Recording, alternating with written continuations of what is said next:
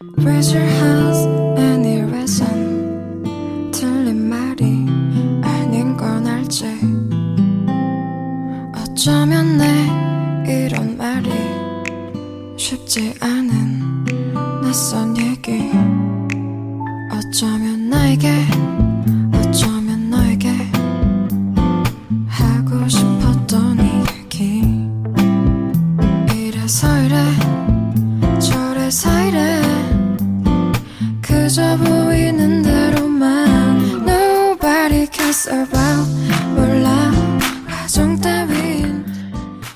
Hello，各位听众，您现在收听的是 FM 幺零六点九路人电台，男孩的复数是 gay。很感谢各位听众在深夜聆听路人的电台。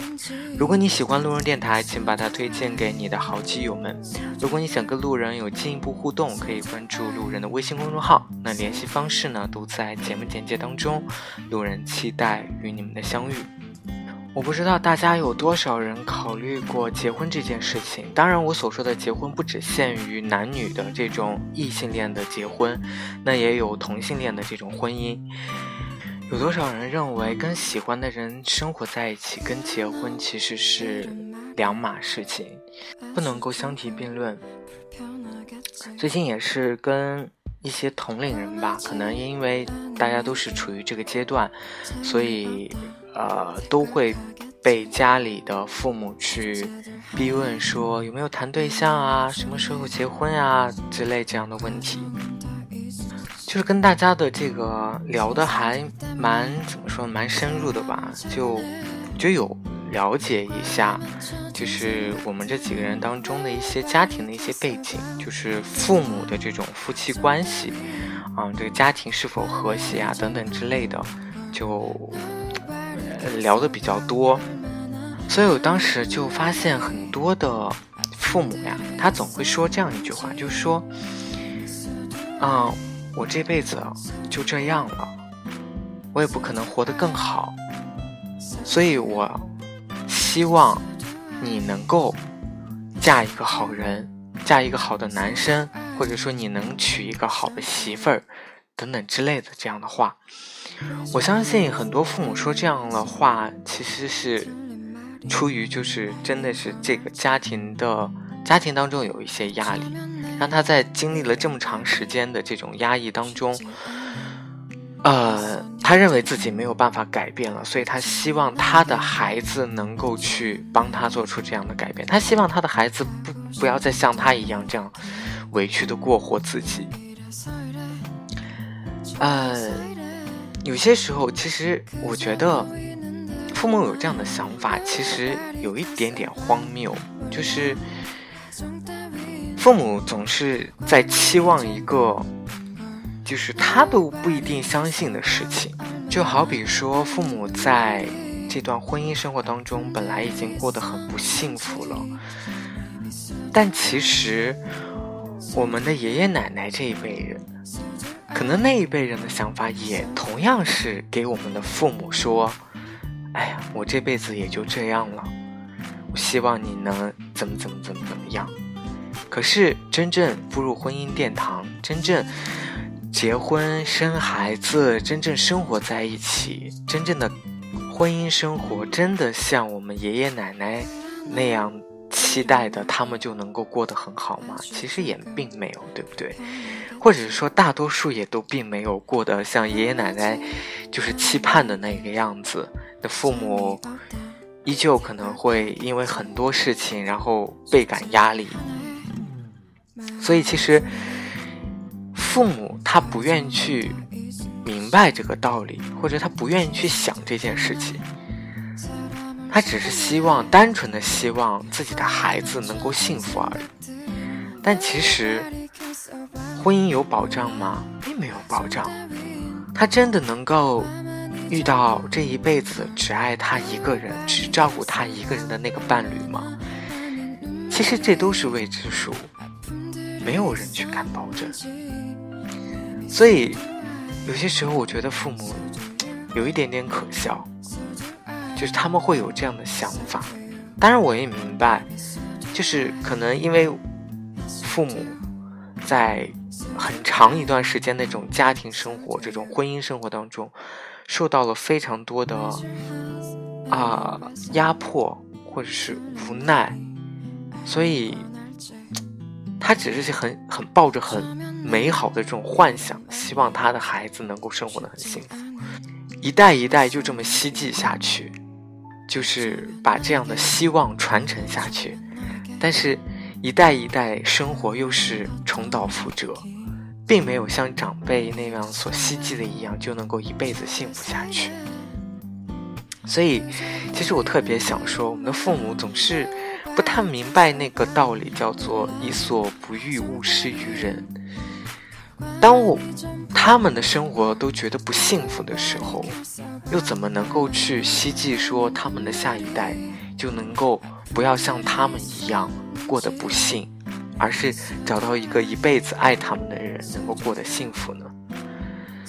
所以，婚姻真的不是说去保证两个人的爱情能够永久下去，它其实只是去保证一个两个人在婚姻当中财产的公平性，或者是孩子抚养权的一些公平性。没有人够敢去保证说。你的爱情就一定能够自始而终。把这样的事情联想到我们自己，我们有没有做这样像父母一样“己所不欲，勿施于人”的事情？我相信应该也有很多。当我们用一种态度或者是一种价值观去评判一个人的时候，我们可能觉得不以为然，我们就觉得这就是对的，没有问题的。当别人用同样的态度来评价我们的时候，我就会觉得这很不公平，或者是会激怒于我。我就拿自己的一个例子来说，就是觉得这个例子很贴切。就是我对自己的另一半，其实你说没有要求，其实我是有要求的。比如说我对年龄这个就是有要求的，我不太想去找比我小的男生，或者是还在上学阶段的男生。我。我好像跟其他人就是不太一样，就是可能其他人喜欢这种小鲜肉，喜欢这种嫩一点的男生，但我真的我对现在还在上大学的男生，或者是比我的小的男生没有太大的感觉，所以遇到这样的男生，这种小朋友呢，我一般是比较冷的这种，就是可能他说十句话，我可能才会回他一句话，因为我总觉得我们可能在聊天的这个。话题上不在一个频道，或者是有一些时候，他给我想表达的一些东西，想倾诉的一些东西，让我觉得很有一点点想说这种事情值得说吗？这种事情自己消化一下不就好了吗？会有一种就是一个芝麻粒的小事都能被你夸张到天都要塌下来一样，所以我，所以我真是。对待这样的小朋友就回的很少，或者是很冷漠，但是我又并不想很直白的去告诉这样的小朋友说我不想跟你聊天，我不想跟你聊你想说的这种话题，我觉得很无聊，我觉得很不值得一提，我觉得这没有什么大不了的。这种话其实我是说不出口的，所以我可能就是别人说了，就是把这个故事讲完了，我就会给他回一个嗯，其实你现在就是慢慢。忘掉他就好了，或者我告诉他说：“嗯，你现在应该是好好去学习，然后多用功读书。”就会去用这样的比较官方的话来回答他。同样的，当我去遇到我喜欢的那个男生的时候，可能我也会去毫无忌惮的去把我所有的想说的话都说给他。就我可能说了十句，然后他都回了我一句说：“嗯。”你还是早点休息吧。然后后来我可能又啪啪啪，然后又说了很多我自己的想说的一些话。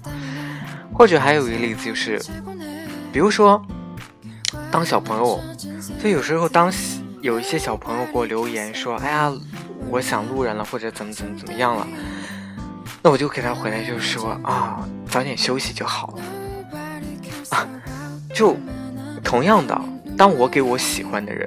去说这样的话的时候，而我收到的答复就说：“啊，不要想我了，好好休息吧。”所以小朋友在我眼里，跟我在我喜欢的人眼里是一样的。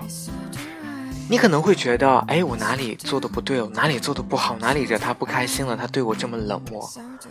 但当你换位思考一下，你就知道，他可能真的不喜欢你，所以他才这么回答你。因为，当你遇到你不喜欢的人，或者是你不感兴趣的人的时候，你也会这样去回答他。所以换位思考一下，你就知道，哦，其实他并不喜欢你，你俩是没有结果的。所以你也不必再去啊死缠烂打这样一个不喜欢你的人。所以你其实下意识的心里应该去知道是这样的一个结果，因为不管你做什么怎么做。对方都不会喜欢你。假如说我喜欢的那个人是一个大叔，大我七八岁，那可能在大叔的眼里，我就跟我认为的小朋友，还在上学的小朋友一样。我觉得他们给我说的事情都很无聊，都不值得一提，都是一个芝麻粒的大小的事情。那可能我所说的东西，我认为很有意思，我认为很难过的事情，在他眼里也是如此。所以有些时候，当你不能理解他为什么这么做的话，或者他为什么这么对你的话，换位思考一下，想象成把你想象成是他，然后现在有这样一个人来对你，你觉得你为什么会这样对他？所以那个时候你可能就心里有答案了，他为什么会这样对你了？很多事情没有必要把话说的那么明白，自己换位思考一下，你就能知道对方的答案是什么，或者他的言下之意是什么，没必要。搞得很难看，就是还自己知道了是什么样的一个情况，自己知趣的，慢慢的撤退就 OK 了。所以我今天特别想跟大家分享的就是，自己都做不好的事情或者做不到的事情，你也不要去把这样的愿望去强加到另一个人身上。还有就是。当你不理解或者是不明白对方为什么这样对你的时候，换位思考一下，你可能大概也就知道了。啊，突然就想到一句话，就是，嗯，得不到的永远在骚动，被偏爱的却有恃无恐。所以人就是这样，就是又贱又有个性的一个物种。在你身边的东西，你并不想要。你想要的总是那些你得不到的东西，而却又把你虐得要死要死的。好了，各位听众，今天这期节目就录到这里，再次感谢各位听众在深夜聆听路人电台。晚安喽，各位听众。Nobody cares